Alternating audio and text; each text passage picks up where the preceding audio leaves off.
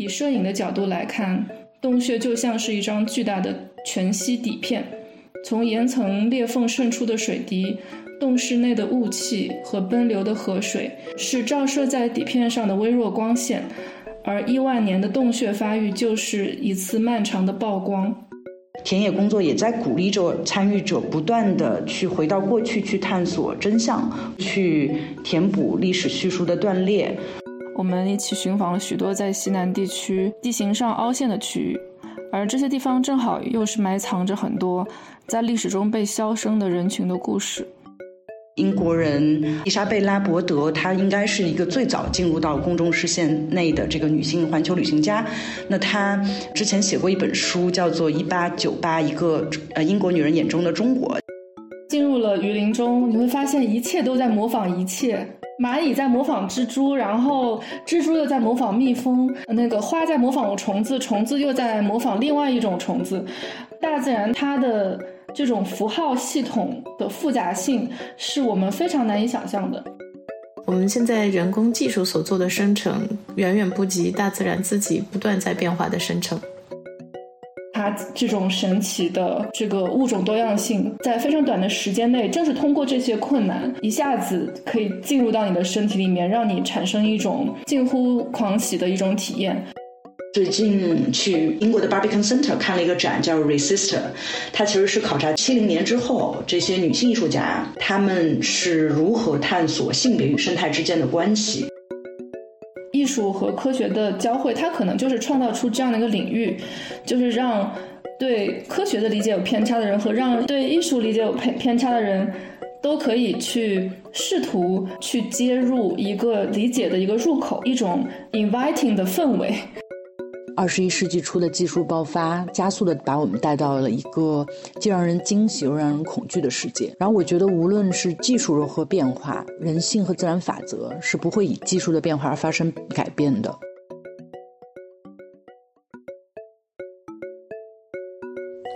连接全球不同地方的艺术家、写作者与策展人，欢迎进入未来之翼，在四方的声音彼此交流的群岛上。倾听此刻涌现的潮汐，一同触碰明天的形状。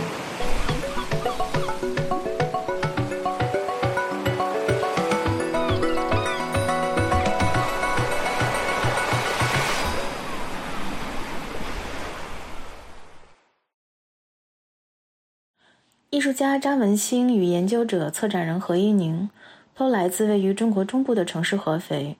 又先后进入到摄影和当代艺术领域。张文兴痴迷于一次又一次走向田野，在前往洞穴和森林的过程中，与探险者与科学家同行，不断延展身体的感知力与思维在深度时间里的穿透力，希望描述人类和非人的心智。何一宁在观察当代艺术的创作变化时，也在回望和梳理摄影发展的漫长线索和女性前往野外工作的历史。张文兴汩汩而出的叙述，如洞穴一般内观的机理。和在田野中的切身经验，与何一宁正在进行中的当代艺术田野工作的研究是不断交错的平行线。两位正在成熟中的艺术家和研究者，从生活、职业与思想发展，在相互关照、彼此对话与鼓励中共同成长。如果希望更多了解张文新的创作，可以到正在上海当代艺术博物馆举办的第十四届上海双年展《宇宙电影》中去观看他的作品《地赖》，去走进他寻找和观看的洞穴，去想象和体会洞穴生长的过程。感谢何英宁在这一期贡献的书单，相信他的分享会对希望进入田野工作的创作者和研究者有所帮助。也很期待早日看到何一宁正在编辑的关于当代艺术田野工作的出版物。何一宁和张文兴都参与到了《艺术新闻》中文版出版、Chanel 特别支持的“因她之名”华人女性艺术特刊的创作中。何一宁在这本特刊中撰写了一份关于华人女性摄影师写作的提案。好，就让我们一起跟随张文兴去到洞穴和森林，也更多的了解何一宁正在进行的以田野作为方法的研究工作。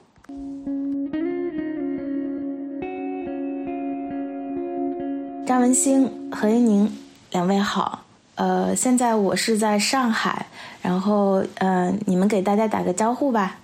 大家好，我是张文兴。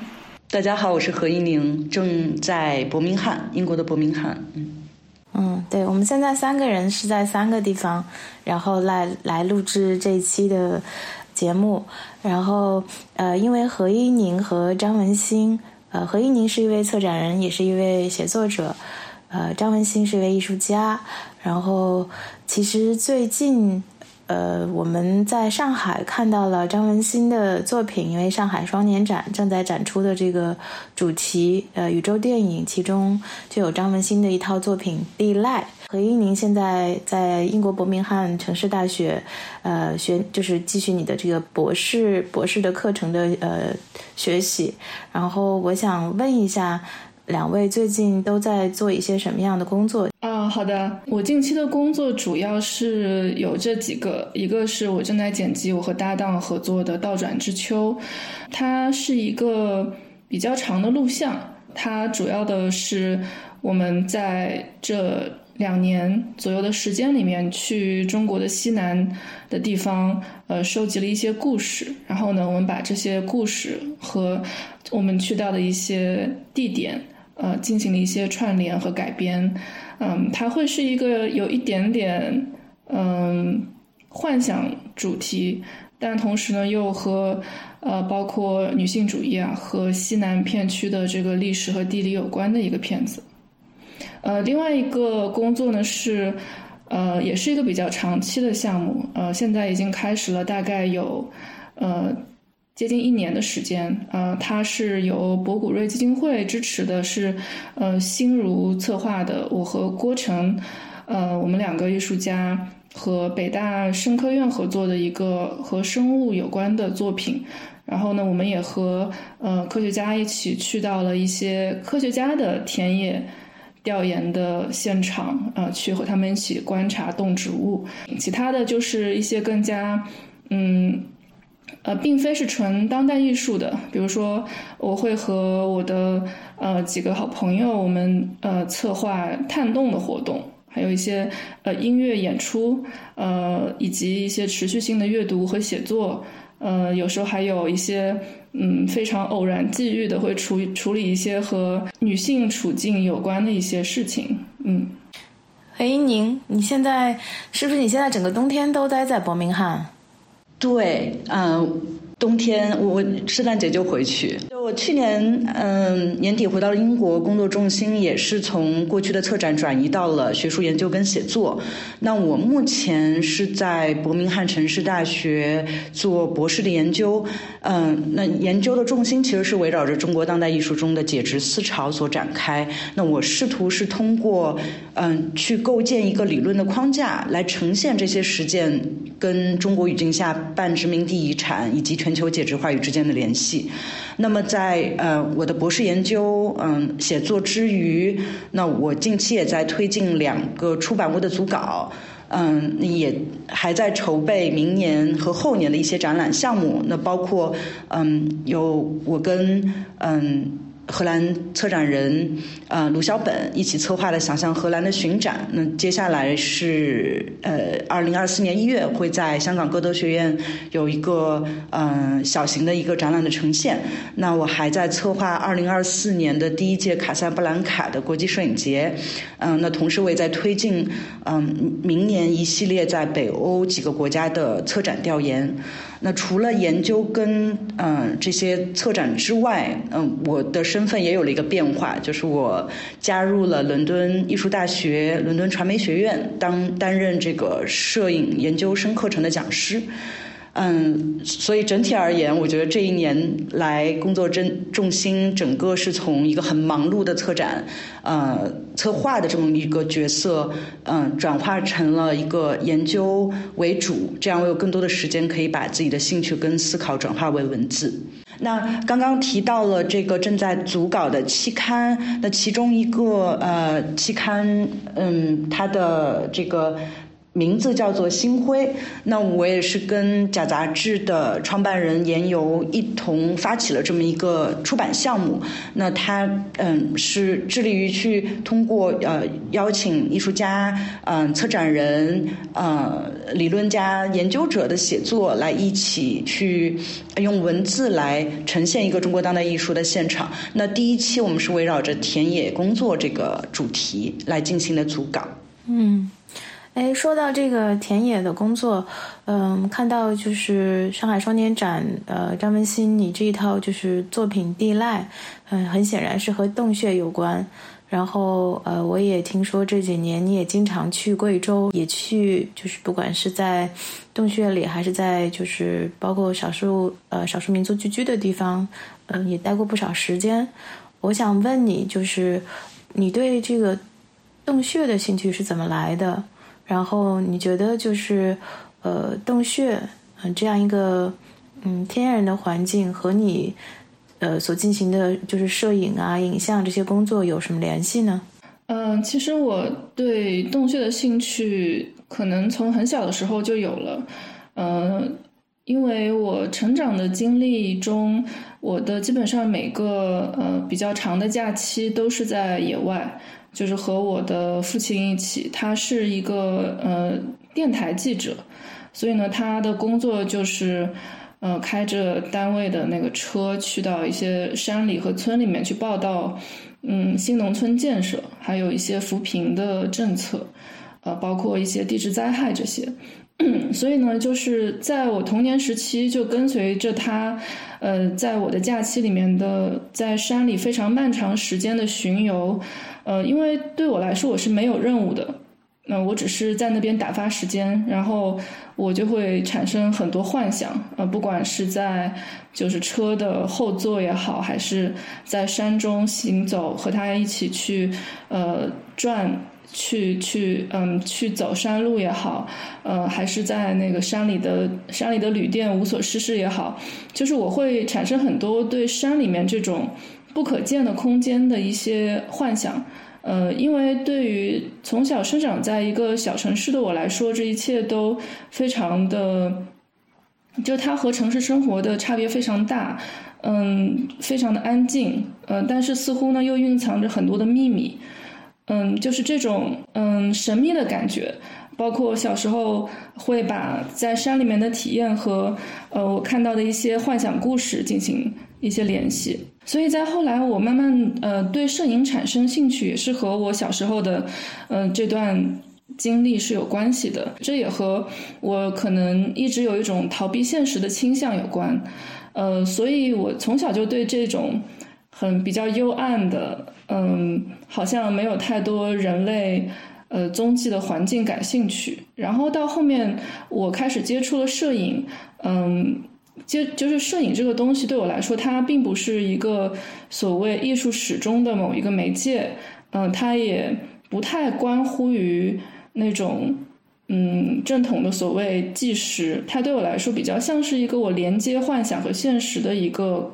一个一个媒介吧，嗯，那在在就是自己去学习摄影的。探索摄影的这个过程中，其实最吸引我的部分是暗房和就是就是胶片摄影中图像慢慢的在一个很暗的地方，呃呈现出来，包括通过取景器这样一个暗暗的一个小的盒子，呃去看到外面的光亮的这样的过程。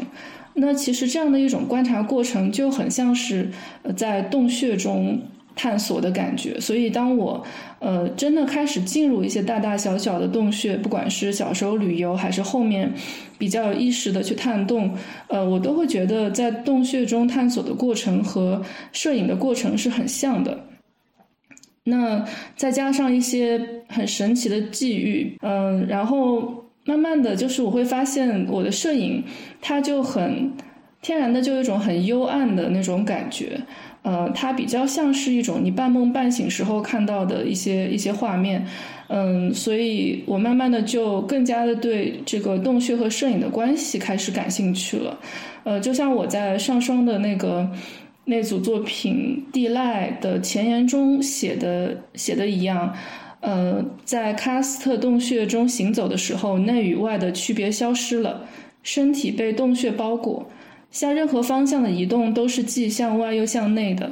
以摄影的角度来看，洞穴就像是一张巨大的全息底片，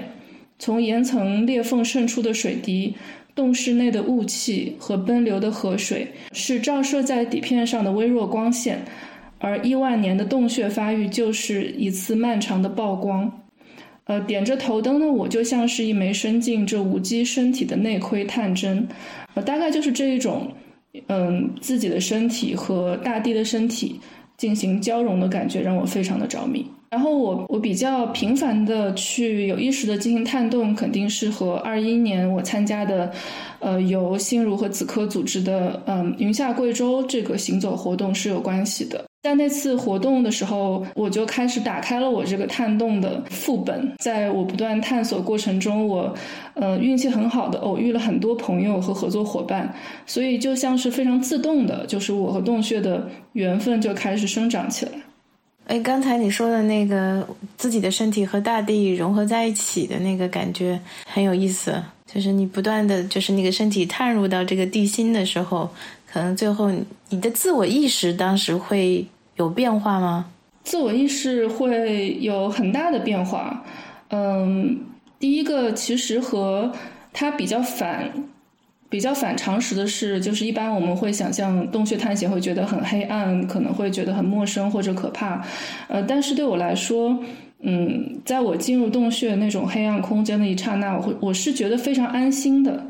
它的那种安静，然后呃把我包裹的感觉，呃，会让我觉得天然的很有亲近感。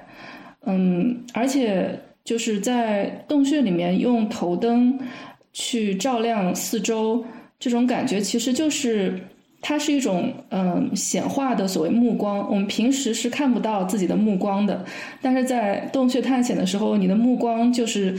从你头顶上射出的一束光，然后你看到你看到的什么是取决于你是如何照亮你的前方以及你行走的方向的。嗯，所以这一切就有一种我其实是行走在一个巨大的身体里，甚至。嗯，它就形成了一种非常直接的反馈回路，就是我照亮的东西就决定了我看，呃，就是我看到什么是取决于我照亮了哪一块，然后我照亮的这块又去又会决定我在往哪个方向去探索。那这个反馈回路，它会非常直接的让我和周遭产生一个连接，它可能会形成一个更大的身体，或者是像更大的一个嗯脑子一样的过程。何英宁，呃，因为之前在呃，你给我们这个因他之名的这个女性特刊写作的时候，其中有一个，嗯，就你这篇文章里头有一部分提到了，就叫丈量地理，嗯，提到了就是在历史上，嗯，到今天有很多华人的女性摄影师，他们会到地方上去摄影，然后包括他们对地理和空间的探索，呃，你觉得就是？这个他们的这种经验，嗯，再转化到这个呃创作显现出来，嗯，一直到今天，就是女性摄影师在野外的这种探索，有些什么样的发展轨迹和变化？嗯，我想把历史往前拉一点，跟大家分享一下，就是在摄影术发明初期到现在，嗯，女性跟地理跟嗯这种。自然对地地理环境自然探索的一个路径。那其实，在嗯摄影术发明初期，就已经有很多男性艺术摄影师，或者说这种男性的探险家们，就迅速了呃利用摄影这种全新的媒介去记录嗯来自殖民地的，比如说这种历史遗迹、嗯风景奇观和社会生活。那其实，在主流的摄影史中，我们很少能看到女性的这个嗯。对于他们来记录地理的所谓的这种探索的记录，那我觉得考虑到嗯这种嗯治安嗯或者是在这种长途旅行中的安全问题之外，也是受到了摄影术的限制，因为早期这种大画幅相机跟底片其实都不是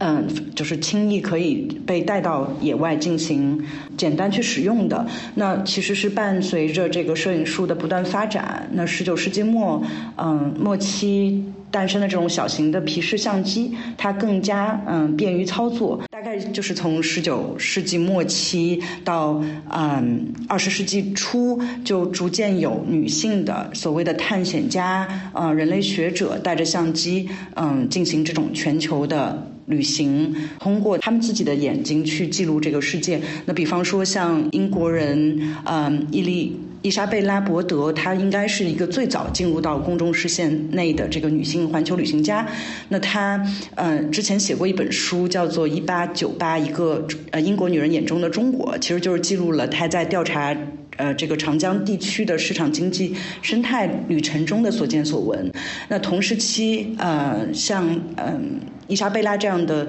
女性环球旅行家，那还有瑞士的探险家、人类学家艾拉，呃，梅拉尔特，那还有这个作家、记者、摄影师，嗯，安玛丽，那他们两人也是结伴在。嗯，中东进行了一系列的科考、探索以及摄影的拍摄。那呃，整个二十世纪其实是伴伴随着这个全球交通网络跟移动网络的覆盖，其实很多女性摄影师都在打破就以往这种由于历史和社会因素带来的种种限制。那他们也在自己的作品中将地理、将嗯这种呃风景放到了这个呃。自己的这个作品中，嗯，也有一些艺术家其实创作出往往只有男性摄影师关注的这种宏大的景观。那比方说，中国摄影师王岩，那他嗯，此前用了五年的时间，嗯，从长江的源头一直走走完了整个这个嗯长江的全段，然后把长江分为六十三个等分点，嗯，呈现出每一个等分点的这张这样的图像，这都是一个嗯。近些年来，中国摄影或者说我们在全球摄影中可以看到的女性摄影师试图去描绘这种宏大景观的一种尝试。嗯，那当然，随着现在无论是生态环境还是地质问题在当代艺术中占有的这种权重越来越大，我觉得女性无论是女性艺术家、摄影师，可能会倾向于把人和地方之间的关系以及人与土地产生关联之后的这种。长期的影响，呃，通过自身的这种观察呈现出来，或者说，嗯，利用土地跟环境的一些呃文化的隐喻，来进行一些呃。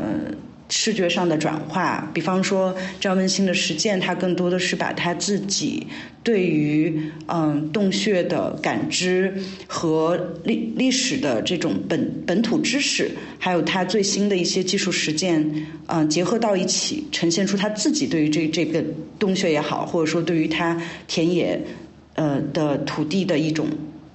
认知吧。文心。在你去野外和当地人打交道的过程中间，有什么经历是你之前没想到的？一开始我没有做任何的准备，就是在参加了云下贵州的走访之后，我还有几天空闲的时间，所以就跟随自己的兴趣，在博物馆、在杂志和地图上找到了一些感兴趣的地点，然后我抓起朋友就直接去玩。后来在不断寻访洞穴的过程中，我遇到两对非常棒的朋友：野生探险家吴氏兄弟，另一对是非常专业的户外运动从业者和探险家组合散哥和 Joy。他们都是非常负责任的探险家，啊，不会让我遭遇危险，也不会在没有准备的情况下一起行动。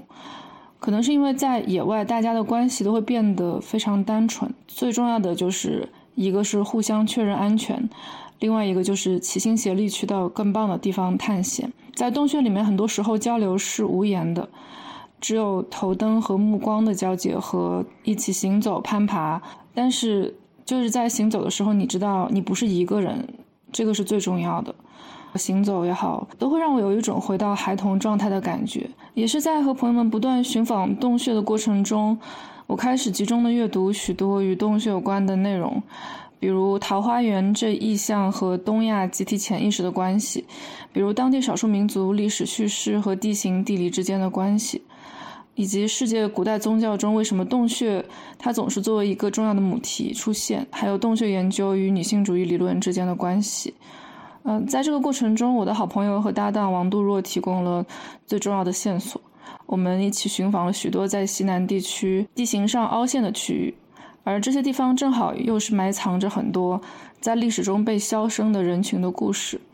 所以可以说，人和人之间的关系，它让我生成为一个不同的创作者。也就是在这些阅读与行走的不断的交叠和不断的编织之下，我不由自主地开始以洞穴作为我最重要的创作母题。比如前两年的影像作品《洞察之墓》，现在正在上双展出的《地赖》，以及正在制作的《倒转之秋》，啊，他们都是。从洞穴出发进行不同方向的延伸和创作实践，而这些实践，呃，离开了朋友们，离我觉得都是没有办法实现的。对，实际上，嗯，刚才，嗯，听文清这么一聊的话，我们从你进入到洞穴，或者是说，呃，把洞穴作为你的题材也好，对象也好，或者是你工作的伙伴也好，实际上它给了你一些另外的。视野，因为这里不仅仅有自然，这里还有一些跟我们的生活方式不太一样的人群。在这个过程中间，对你作为一个艺术家去展开你自己的创作，包括你自己的研究，有些什么样的呃影响？我给自己的定位是一个走地艺术家，就是像那个走地鸡一样的 free range artist。因为，因为就是比如说，我很长一段时间，嗯，在面对一个概念，就是艺术家，呃，呃，自由艺术家，就所谓的 freelance artist 和职业艺术家 professional artist，那这之间还有什么其他的选择吗？那我觉得就是走地艺术家，就是 free range artist。然后我觉得就是这样的自我定位呢，其实。我不是太会把自己和任何的人群去归类，因为我就是走来走去，然后在走来走去过程中，我会发现一些我很亲近的地方和人。那这些亲近的地方和人，他们可能凑巧又形成了某一种，他们可能会有一些某某一些共同点。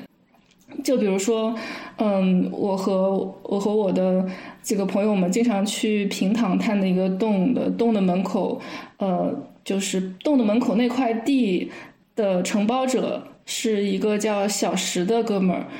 然后他是当地人，他在那个洞的门口养了鸵鸟，嗯，养了各种各样的动物，就是为了好玩儿。然后，嗯，就是因为他们是在这个多孔地区生活了很多代的本地人，所以对他来说，带我们去找一些洞是非常容易的。他们也不需要任何的装备，他就穿着冬天的棉拖鞋，然后一手拿着瓜子，然后另一手拿着一个手电筒，就带我们去洞里面了。然后我们都需要穿很装、很专业的装备，战战兢兢的去怕自己掉下去。就是在这些很简单的相遇中，我就会发现每个人的日常是这么的不同。那就是在这种很微妙的。呃，也很明显的不同中，其实，嗯，我慢慢的就会觉得创作创作就会有有很大的一种自由度，嗯，包括去学习其他人的一些语言，嗯，去去和，比如说去和嗯少数民族的嗯那个歌诗去学习苗语它的十一个音调。嗯，他描述一个物体的五种、六种不同的描述方法。嗯，包括和就是做音乐的朋友一起，嗯，去呃听他去聊，他想要呃寻找在洞穴里面去寻找，嗯呃一种乐器和这个洞穴进行共鸣的频率。嗯，就是这些东西对他们来说其实就是日常。嗯。但是对我们来说，可能，嗯，是是需要寻找很久才会进入的一个领域，嗯，但是在走来走去的过程中，可能这些崎岖不平的领域就可以相互嗯，贯通起来。也许大家在相互等待，互相的遇见吧。嗯，何一宁，你刚才提到，就是你现在正在和假杂志做一本关于跟田野工作有关的出版物。呃，你也邀请了一些，就是一起来参与到这个出版物的呃编写工作的朋友。我想问你，就是呃，你是怎么就是开始筹备做这个出版物的？嗯嗯，在近些年的当代艺术领域，我们反复会听到田野或者说田野工作这个术语。就是我觉得它对应的是基于人类学领域探索土著知识的一种方法。那更具体的可能是指田野工作者通过调用本地的知识经验，将来源于历史的问题与当下的现实连接起来，以此形成一种意义的链条。那在当代艺术领域中，随着这种问题意识的概念被不断的强调，我觉得越来越多的艺术家、策展人跟研究者都把自己抛入到社会的这个大的环境里，然后将田野工作纳入到自己创作实验的这个过程当中。我觉得参与者他们借助这种田野的方法，一方面是在寻找具身的经验，加深对自身现实，嗯。这种社会现实的理解。另一方面，我我觉得田野工作也在鼓励着参与者不断的去回到过去，去探索真相，或者说是去填补历史叙述的断裂。在近些年来，嗯，我个人也会把所谓的田野工作作为我写作的一种方法。那在这个过程中，嗯，我我也是听到了大家很多人是呃会。关注人类学田野和艺术田野一同的比较和讨论。嗯，比方说像嗯，我最近读的一本书，嗯，是由三位学者，嗯，Bridget Crone，嗯，Sam n a n t i n g a l 和这个 Polly Stanton 他们策划的一本书，叫做《未来生态的田野调查》。嗯，也是把这个嗯艺术的田野和这个呃人类学田野放在一起进行比较。那其实区别于讨论人类学田野和艺术田野的这种分野，我个人。更加关注的是田野如何在西方和中国两种知识系统中是怎么样被阐释和使用的。其实，在西方文明的这个线索当中，我迫切想探索的是，那人类学田野与康德的启蒙思想以及这种西方现代性是怎么怎么产生。关联的，那更具体来说，我在思考的是田野工作是如何被缠绕在嗯西方扩殖民扩张的现代性的进程当中，那以及这个术语它所带有的这种帝国差异论是如何对殖民拓地，对于现代嗯人文学科，比如说博物学、地理学、人类学、社会学、文学和艺术产生影响的。那回到中国语境当中，嗯，我觉得田野的这个这个概念其实可以联想到很多呃不同的方面。那比方说，我们可以联想到道士和僧人的云游，他们是把田野作为一种寻道或者行道的途径。那我们也可以联系到嗯中国古代知识系统中地理学写作的路径。那我们还可以把它联系到不同历史时期游记题材的文学创作，以及嗯，比如说是以徐霞客为典型代表的这种人文文人墨客，他们是如何通过探访呃山河异域来记录彼时的山水风物。那在中国当代艺术内部，嗯，我们可以看到。一种连续的路径，比方说从新中国成立之后，作为社会主义文艺生产机制的采风，那到嗯一九九九年卢杰发起的长征计划，那再到当下，嗯我们都知道，就是包括我观察到中国各地以艺术和艺术相关研究为目标的合作田野也在不断的增加，那艺术家运用田野的实践也。正在丰富起来。那这些线索其实都吸引着我，将当下田野的讨论拓展到一个古今中外的时空线索里。所以啊，为了解答我自己的各各种疑惑，以及啊，希望通过一种集体的写作来呃呈现出中国当代艺术中的田野实践。那我是从嗯。今年嗯年中开始策划这个项目，嗯到现在呢，我是委任了呃艺术家、作作者、呃，策展人跟理论家，嗯，大家集思广益，嗯，共同疫情期间以及呃前后的这个中国当代艺术中的田野实践进行写作跟呃讨论吧。大概这就是嗯，我现在手头在做的这个星辉嗯出版物，它第一期的一个重点就是关于中国当代艺术中的田野工作。呃，何英宁，你刚才提到了这个你在做的。嗯，跟田野工作有关的出版，然后你也邀请了张文新在其中做撰稿。那我想问你，就是在你之前做呃策展工作中间。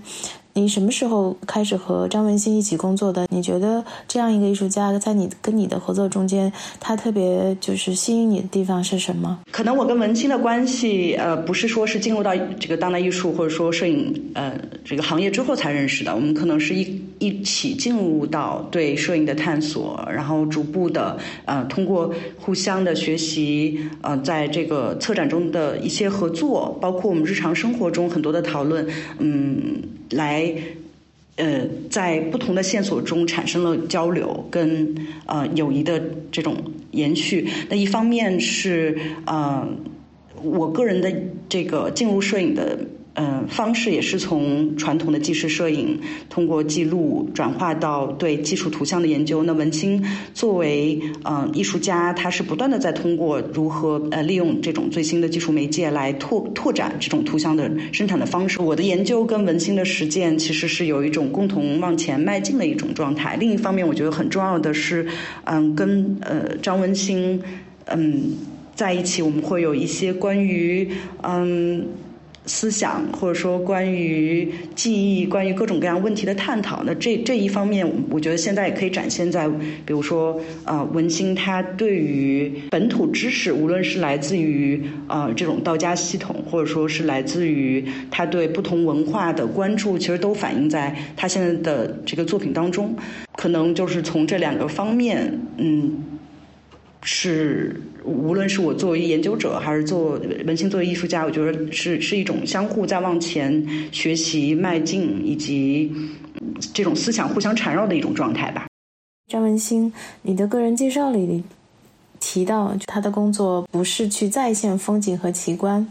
而是以综合媒介的形式描绘人类及非人心智。我也想请你解释一下，就是。呃，你怎么描绘人类及非人的心智？关于人类和非人心智，这其实是一个非常非常大的话题。我只能举几个例子。那人类心智，可能举例就很简单，就比如说拿洞穴举例的话，那洞穴它作为一个原型，人格层面的上的一个原型，就是 archetype，它可能和人的潜意识有着关系。然后，呃，洞穴它可能和就是世界古代的那些宗教仪式又有着关系，那么可能特定的一些地形、特定的一些地理构造，它它就是和人的集体意识和集体潜意识产生着各种各样的一些关系。那这些关系肯定是非常有意思的。那我会天然的对这些 好玩的东西产生产生产生兴趣，以及比如说我们刚才所说的，我和搭档我们去到的一些中国西南的一些特定的地形中，它可能和少数民族的一些发展的历史和现状、他们的生存情况、他们的经济和社会组织架构产生了一些自然的和人为的一些关系。那这种嗯。那这种关系也非常的吸引我。那关于非人的心智呢？嗯，有几个层面。呃，一个是我关注一个概念，就是 life as technique，就是生命作为技术。就比如说，嗯，就比如说这个，而且嗯，生命作为技术，嗯，那这个在这个概念中，生命和技术它其实都是一个更加广泛的概念。比如说，如果我们把洞穴也看作是一种生命，那洞穴它其实也可以作为一种技术，嗯，比如说，呃，比如说喀斯特洞穴，它的呃形成过程是远古海洋生物的遗骸，它们经过漫长的地质演化，嗯，它成为了钟乳石结晶。生长，那在水流、地下河的。不断的影响下，它成为孔洞，它成为河床，它并且成为了承载其他生命、人类和动植物、真菌等等其他生命的居所。继而，许多洞穴的生物又发展出了它们独特的生存技术，比如说穴居的蝙蝠，它们不再依赖视力，而是使用超声波进行探测。所以，在这个层面下，在这个角度之中，我们可以发现，技术它并不是人类的独有物，洞穴也可以拥有技术，真菌和蝙蝠也可以拥有技术。那么，另一个。层面呢是生物符号学，就是 biosemiotics 的层面，就是人和非人的存在，它其实都是符号的运行过程。比如说从微观的层面来说，像基因转录或者病毒去寻找宿主，在这些过程中就牵涉到了非常多的符号阐释过程，因为在这些过程中，不管是基因也好，DNA、RNA 还是病毒也好。还是蛋白质也好，它们都需要做出判断和选择。这些微观的构造，它们和哪些东西结合，不和哪些东西结合，它们制造出什么样的东西，这都是有判断和阐释存在的。所以，它们这些过程都是符号符号学的过程。所以，如果我们不再以拥有语言的最高等生物自居的话，我们理解世界的过程就可以大为敞开，不去限定在人类的单一维度中。我们可以用符号。生物符号学的这个角度去理解，嗯，我们原以为无法去理解、无法去解读的一些存在。还有呢，可能就是比如说人类使用了一些置换物质，或者被某些可能进入大脑的病毒入侵，或者像修行者那样进行深度冥想状态之后，这个时候人就进入了所谓的意识改变状态，也就是所谓的 altered state of consciousness。那这样的时候，这个人的意识还是完全的人类意识吗？这里也有很多可以探讨的空间。所以在每个时代，其实都有人去关注所谓的人与非人的问题。就现在而言，在这个人类式的大背景下，讨论这个问题又有了当下的紧迫性。那这个大概就是我对人类及非人心智的一些理解。好，然后我就是接着再问你一下，就是呃，在你和这个。在你之前的工作中间，也有和科学家一起到呃田野田野一起工作。那觉得作为一个呃以就是以摄影为主，然后影像工作为主的一个艺术家，你觉得在你的工作中间，你和这些科学家的工作有什么交叉点？但是在这个交叉点之外，你作为一个艺术家，你有一些什么样自己对这个你面前的这一片田野的呃思考，或者是说你的介入点有什么不同？这个问题非常非常的难，因为我我自己还没有想清楚，呃，而且这个作品也还在非常痛苦的挣扎中，因为这就是一个现在大家都遇到的问题啊，非常痛苦，但是但是他他又给了我很多学习的机会，包括我刚才说的那些关于人和非人心智这些很多知识，都是在我这些。痛苦的不理解中去寻找到的一些工具，让我去理解这一切的一些工具。就比如说在今年夏天，那我在西藏和呃北大的一些学习生物的呃学生，还有其他的一些科学家在进行田野的过程中，我其实是没有任何预设的。我当然是就是作为一个创作者，我是带我是带齐了我所需要的一些工具，像是照相机啊、摄影机、无人机啊这些东西，但是我并不知道我会。遇到什么？因为它是嗯多种不同的观察方式的一种碰撞。那这个碰撞呢，它不一定会形成一致的一个答案。嗯，那它也不一定会有一个中心。嗯，它往往带来的是非常多的问题。但是珍贵的地方就是在于日常是遇不到这么多问题的。在大部分的时候，我觉得，嗯，我的工作和他们的交叉其实是非常少的。嗯，大部分的时候，我可能在帮他们去观察，有比如说森林里面有哪些他们可能会需要的东西，可能我的观察力会比较强，可能会给他们带来一点点的帮助。但更大的方面，我觉得是他们在帮助我去。去了解一个我之前完全不理解的领域，比如说像我们去到西藏的一片原始森林中，我根本都不知道怎么去观看森林，我甚至离开他们十米我就要迷路了，就根本无法活着走出，无法活着走出这片森林。所以，嗯，我其实是把自己当做一个一个小孩子去去重新的，嗯。用一种非常新鲜的方式去看这一切，试图去用我最大的嗯，用我最大的能量去理解这一切，去适应它。嗯，我遇到很多困难，比如说，嗯，在我和这些这些嗯科研人员他们年他们一起去呃怎么说使用灯诱，嗯，使用灯诱这种技术去诱捕昆虫的时候，我就是因为不知道需要避免过度的接触这些嗯。带翅膀的小昆虫，它们翅膀的几丁质和蛋白质的粉末，而疯狂的过敏发烧了。就是在西藏过敏和发烧这件事情，其实还挺可怕的。而且，呃，我花了很长时间才了解到我的过敏源原来是它们翅膀的磷粉。嗯，这其实是有一点点危险的。可是，正好又正是通过这种非常直接的身体上的。挑战和危险让我发现，人和自然接触的过程中，去了解这一切，去研究这一切的过程中，它是要付出代价的。嗯，它是怎么说？嗯，就是。就是我们经常去想象一个科研的过程，就是科学家去观察自然，似乎有一有一个非常明确的主客体之间的关系。可是，当我们真的到了那里，我们去适应那里一切的水土环境，嗯，有很多的蚂蟥去吸我们的血，然后不停的有虫子来咬我们，就是身上所有裸露的皮肤都是它们的食物。这样的过程中，其实你的，嗯。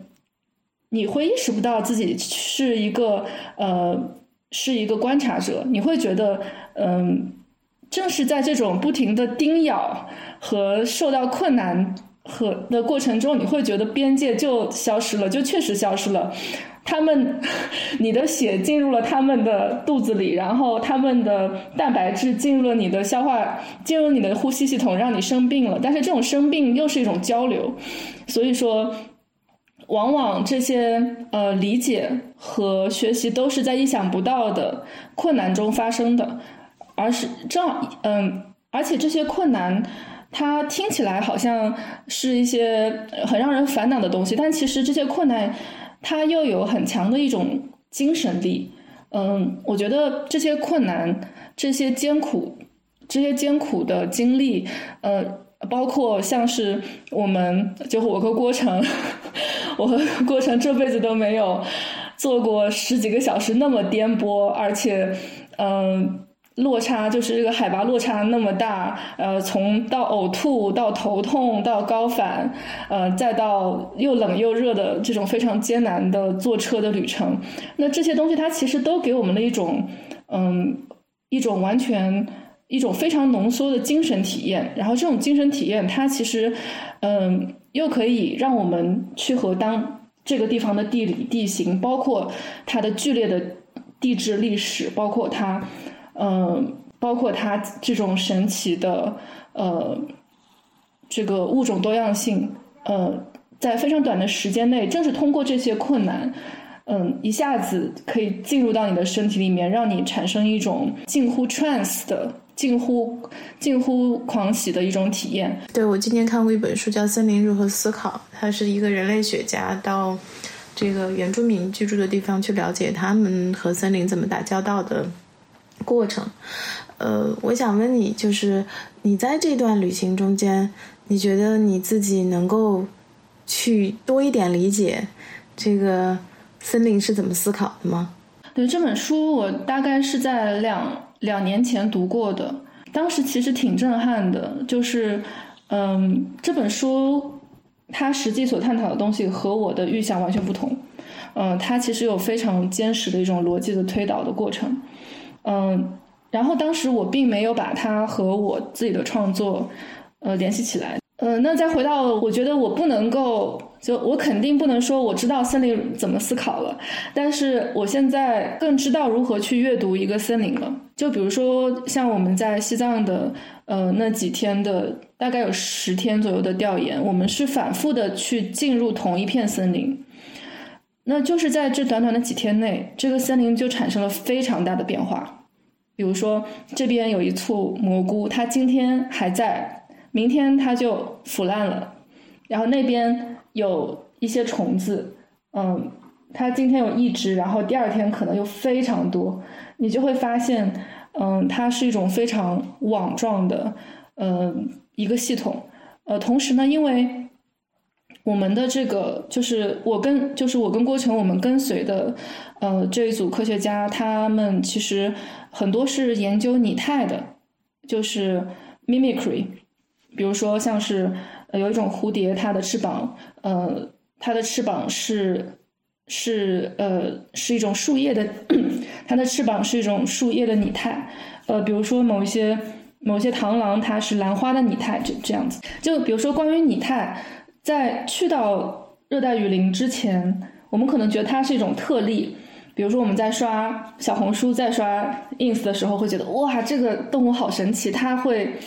它是一种拟态，它它它待在树叶上根本看不出来，你会用一种很新奇的方式去观看它。但是真的进入了雨林中，你会发现一切都在模仿一切，蚂蚁在模仿蜘蛛，然后蜘蛛又在模仿蜜蜂，那个花在模仿虫子，虫子又在模仿另外一种虫子，就是你会发现，其实大自然它它的这种符号系统的复杂性是我们非常难以想象的。包括动物，动物它鸣叫的，就是它叫声的，包括它就是翅膀扇动的频率，也可能会是一种它们可以解读的符号。呃，包括它们可能气味又是另外一种符号。那这个时候，像是这种这种切身的体验，它又会非常自然的让我再去回想起森林如何思考。其实又会回到这样一个符号的层面，就是我们把。把理解的范围从我们看到的人类世界的呃语言呃所谓的社会性嗯打开到一个更加广泛的符号领域，你会发现一切都在不停的生成、不停的编织，就很像是其实其实我又会不停的去回想到德勒兹他他在《千高原》里面说说到的很多的概念，就。我觉得在在进入这些这些野外进行工作之前，我们去看新高，我们去看千高原，可能会觉得好酷，有点像是嗯一个人嗨了之后写的东西，实在是太帅了。但是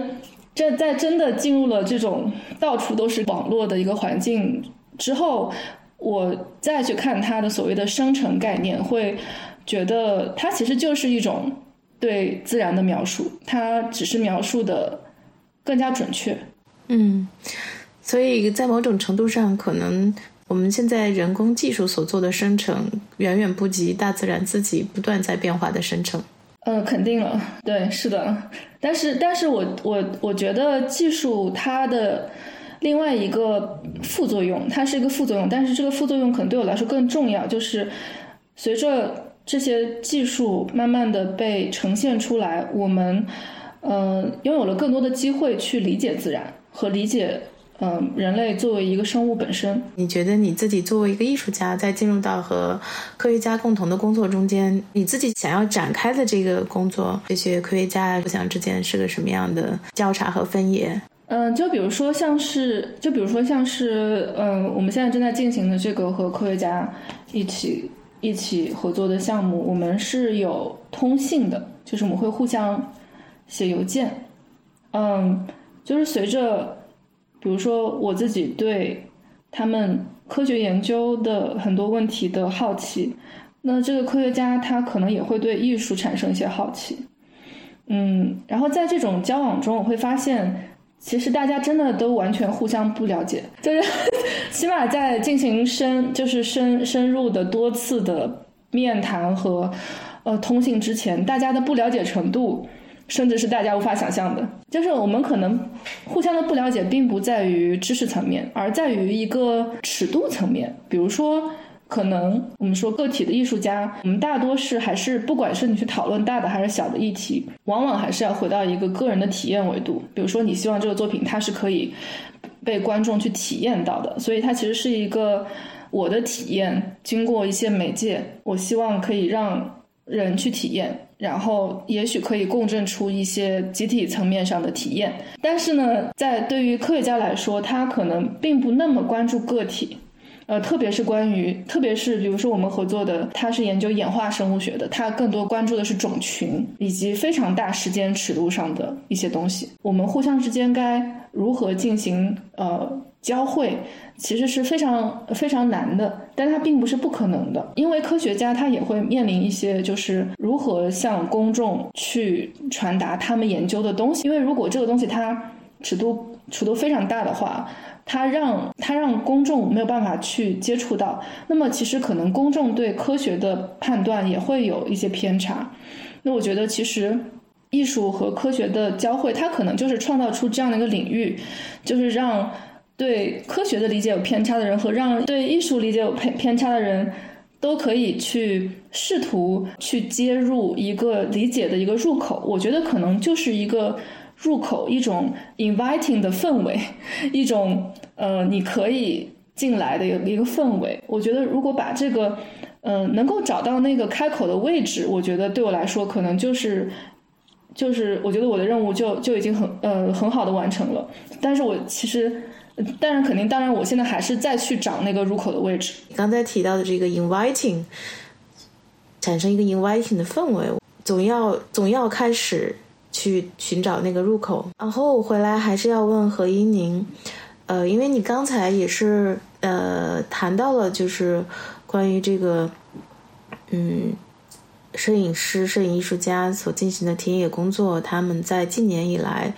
嗯，开始有更多、更多的权重去关注环境问题啊，包括生态问题啊。当然，嗯，最前提是就是大家都走进到了那个自然里头，包括文心刚才也提到了他在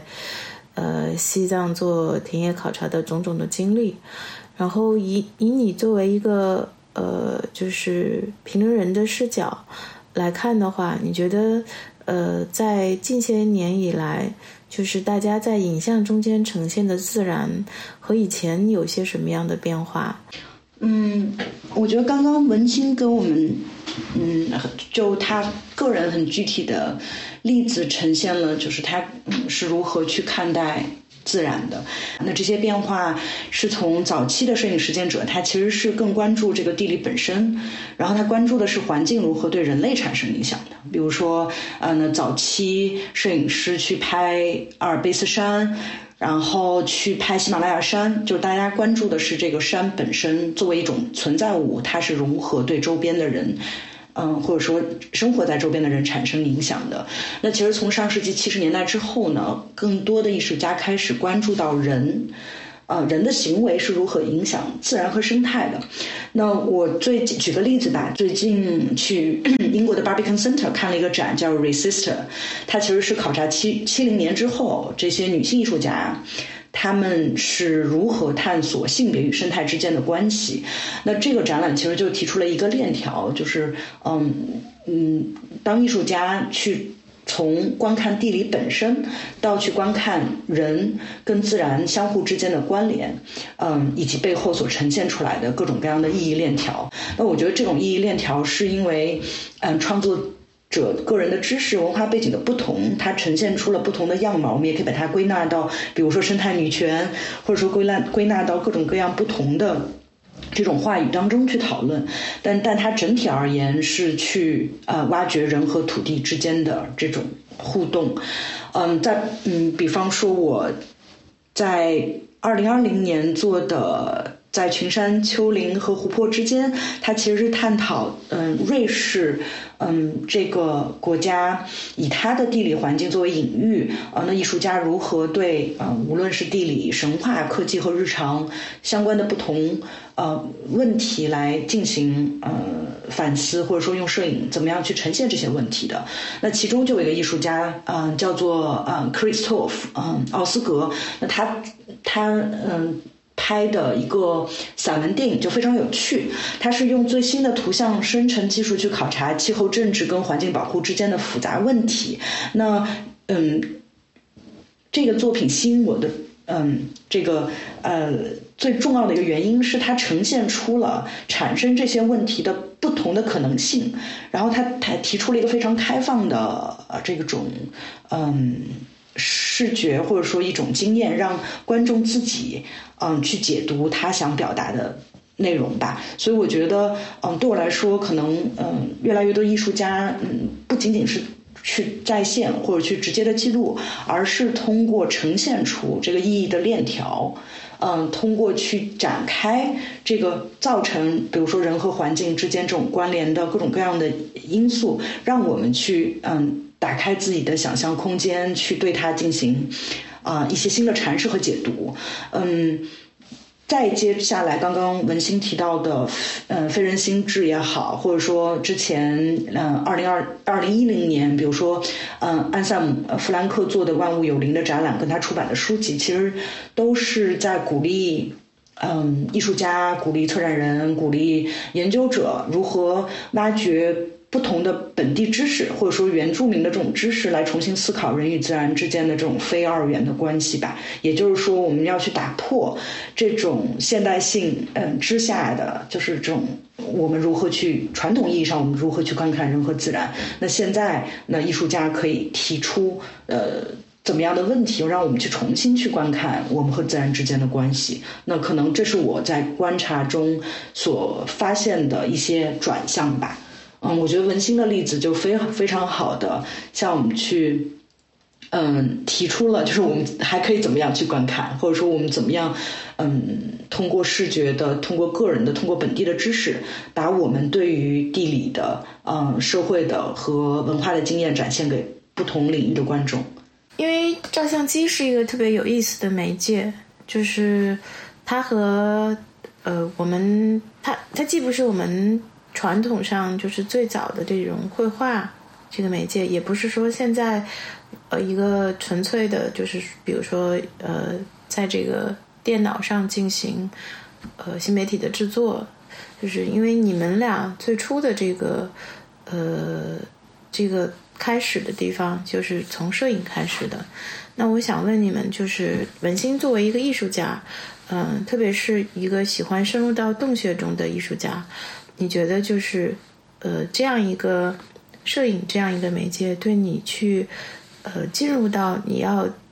你要去了解的这个领域，它是一个什么样的凭借？啊，还有就是，我也想再问到何一宁，也是因为你是基本上，呃，我当时呃邀请了十位。呃，作者来进行这个因他之名的写作的时候，你是唯一一位就是来讨论这个摄影领域的呃作者。对你来说，就是呃，你为什么一直会特别呃着迷，或者是说你自己特别专注于对做呃对摄影进行研究？呃，我想请你们用两个人分别讲一下。文心，呃，其实在我开始比较。频繁的探洞之前，我已经有很多年没有摄影了。嗯，我在，嗯，就是我的创作其实一直有两条路径。嗯，一一条呢，就是它和现实世界有关的，主要的媒介是摄影，就是拍照片，静态的照片。嗯，另一条呢是和虚拟世界有关的，就是因为我从小除了经常去山里，还经常打游戏。嗯，然后在。游戏的世界里面到处乱走，嗯，也是我非常大的一个兴趣。所以我另外的，嗯，很多作品是关于虚拟世界的，就是虚拟和现实之间关系的。就是那几年没有在拍照片的时候，我都在，嗯，用就是所谓的那种虚拟技术图像在做作品。那为什么我会又重新去捡起照相机？它肯定是和去探洞有非常大的关系。嗯，我之前停止拍摄，第一个是因为我实在是拍了太多东西了，时间久了之后，因为我又不是一个非常专题性质的拍摄者，我时间久了之后，我会丧失一种拿起相机的冲动。嗯，我会不停的去问自己，为什么我要拍这些东西？在开始探洞之后，我会发现照相机非常适合，嗯，它是一个非常好的，嗯，携带进洞穴中的东西，因为它给，它给了。我一种，他给了我一种，嗯，就是他，就是我的我的脑子，呃，照相机和洞穴这三个东西，它其实都是它是同构的。那这三个东西连在一起呢，会形成一个非常顺滑的反馈系统。那所以其实照相机参与探洞这个过程，它不是一个外来介质的外来媒介的一个插入，而是嗯，像是在河流里卷起了另外一个漩涡，所以，所以它是非常嗯，所以它是一个怎么说呢？很很天然的探洞的一个伴侣吧，呃，所以我就会觉得。我在洞穴里拍摄的照片都是我探洞的所谓的副产品，嗯，就是因为实际的这个嗯拍摄过程可能才是我真正的创作过程，就是去通过拍照这个过程去去寻找到嗯观看洞穴的方式，在慢慢的打光中去想象、去想象、去体会，在去想象和体会洞穴生长的过程。去留出时间和他相处，我觉得这个可能是我重新捡起相机去拍摄洞穴的一些原因。其实我一开始对直接去展览这些在洞穴中拍摄的照片是有一些疑问的。我其实并没有任何的计划去单独展展览这些照片，因为对于我来说，真正的创作是在洞穴里面。那出了洞穴之后，这些照片我肯定是乐于分享的。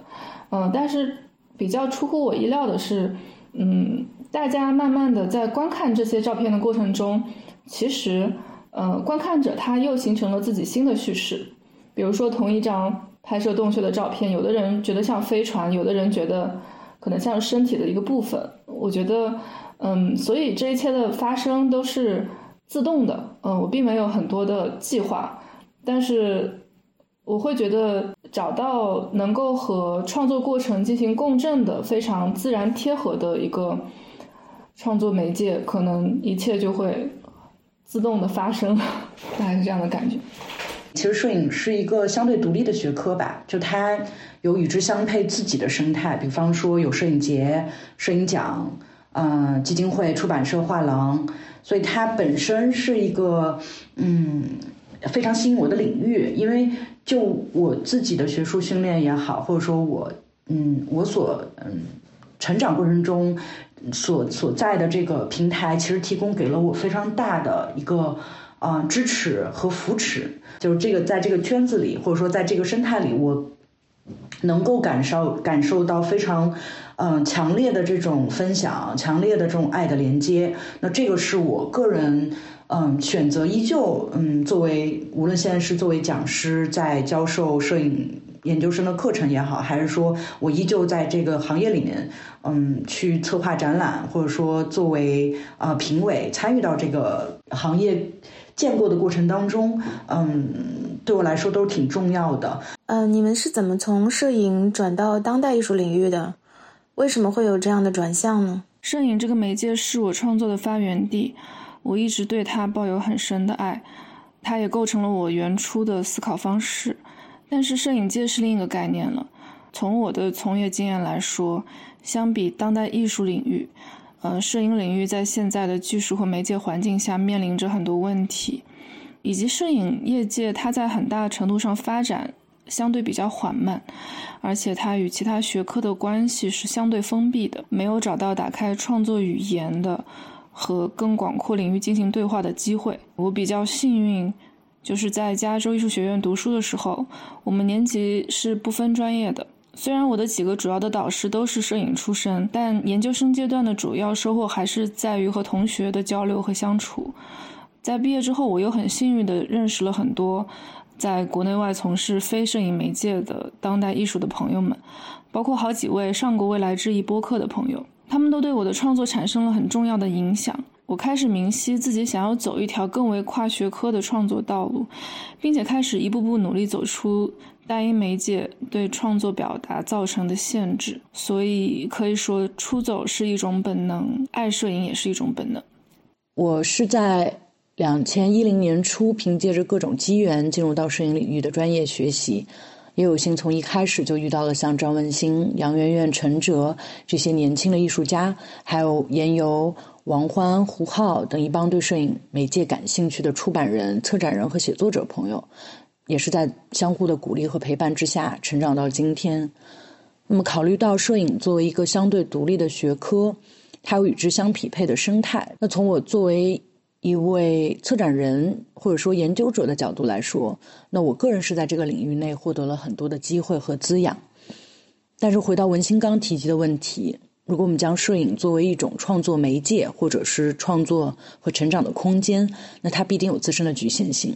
回到我个人转向当代艺术的转折点，大概是在二零一八年左右，那个时候我对。嗯，摄影实践者调用历史题材进行创作的趋势和策略感兴趣。嗯，接下来也是在北京 OZAT 研究中心研究型展览项目的支持下，完成了基于所的展览和出版物。那我在研究的过程中，也意识到，我感兴趣的不仅仅是摄影创作与历史的联系，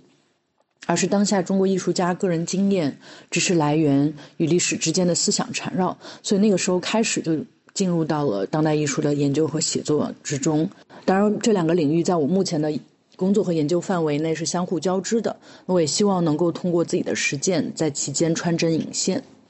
帮助打开或者说拓宽他们之间的联系。我想再呃问你们一个，就是我们每次都会呃都会提到的问题，就是。呃，关于这个未来，就是你们从你们不管是个人的角度，还是说你们所从事的工作的角度，嗯，你们对未来有一些什么样的预期？然后你们觉得就是在我们生活的这个呃环境中间，是什么在塑造未来的形状？说点实际的吧，我我还挺经常和一些。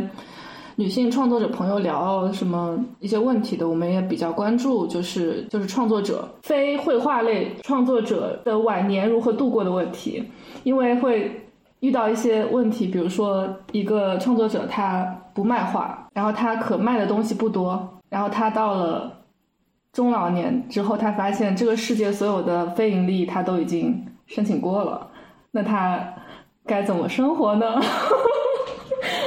然后。我觉得这不是一个遥远的问题，因为我已经有一些朋友在面临这些问题了，而且我也听说有一些比我们年长一些的艺术家也正在面临或者面临过这样的问题。这个我们还是在讨论的过程中，嗯，但是可能可能没有一个很很很确定该知道该怎么办。但可能我可能我会学画画吧，我觉得这个在我的 to do list 上，我觉得为了为了老年生活，可能还要学一下画画。嗯，另外呢，就是在可能。我一般不不不会去想半年之后的事情，但是如果真的要去想的话，在未来应该是件很有意思的事情，因为我会发现我身边的朋友都是一些很奇怪的人，然后我也很好奇看他们，呃，怎样奇怪的变成一个中年人、老年人，然后看他们奇怪的呃生命中，我们能够如何纠缠在一起，做一些我们自己都无法想象的一些一些事情，然后也许。又有很多很多其他的门可以打开，然后可能就误入了另外的门，嗯，也不一定。另外，可能就是我觉得可能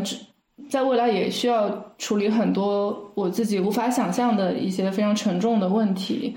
呃，包括像像离别啊，包括非常剧烈的时代的变动这些，那肯定还是恐惧的，呃，但是。但是同时也会觉得，如果用一个稍微稍微脱离的方式去看的话，它就是一个生长的过程，它也是一个让一切发生的一个过程。比如说地质的碰撞，它会让物种又有了新的发展。那么也许未来那些可怕的东西，它们在发生之后也会有新的东西生长出来，只要你给它这样一个机会。我以前会想很多未来的事情。不过近一年来，我更加关注现在，也是抱着一种有缘则应、恭敬天地万物的态度，在应对当下的生活。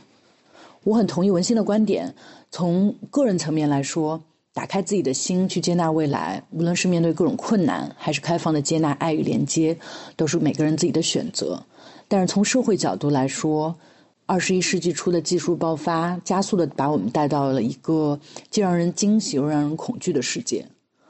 然后我觉得，无论是技术如何变化，人性和自然法则是不会以技术的变化而发生改变的。那正是思想和艺术能够帮助我们在不断被复杂化的以及看似散沙的世界中找出简单的道理，让我们看清世界的真相，以此来搭建意义的城堡，以及在这个过程中去找寻每个人对生死的探究。嗯，今天其实时间也不是很多，因为有一些话题可能还没完全展开。我想以后希望有时间再跟你们接着聊你们在做的工作。呃，那今天我们这一期的呃谈话先嗯到这里做一个呃结束，小小的结束，然后呃希望能够再见到你们，拜拜，嗯，拜拜文心，嗯，拜拜，拜拜，拜拜，拜拜叶颖，拜拜依宁。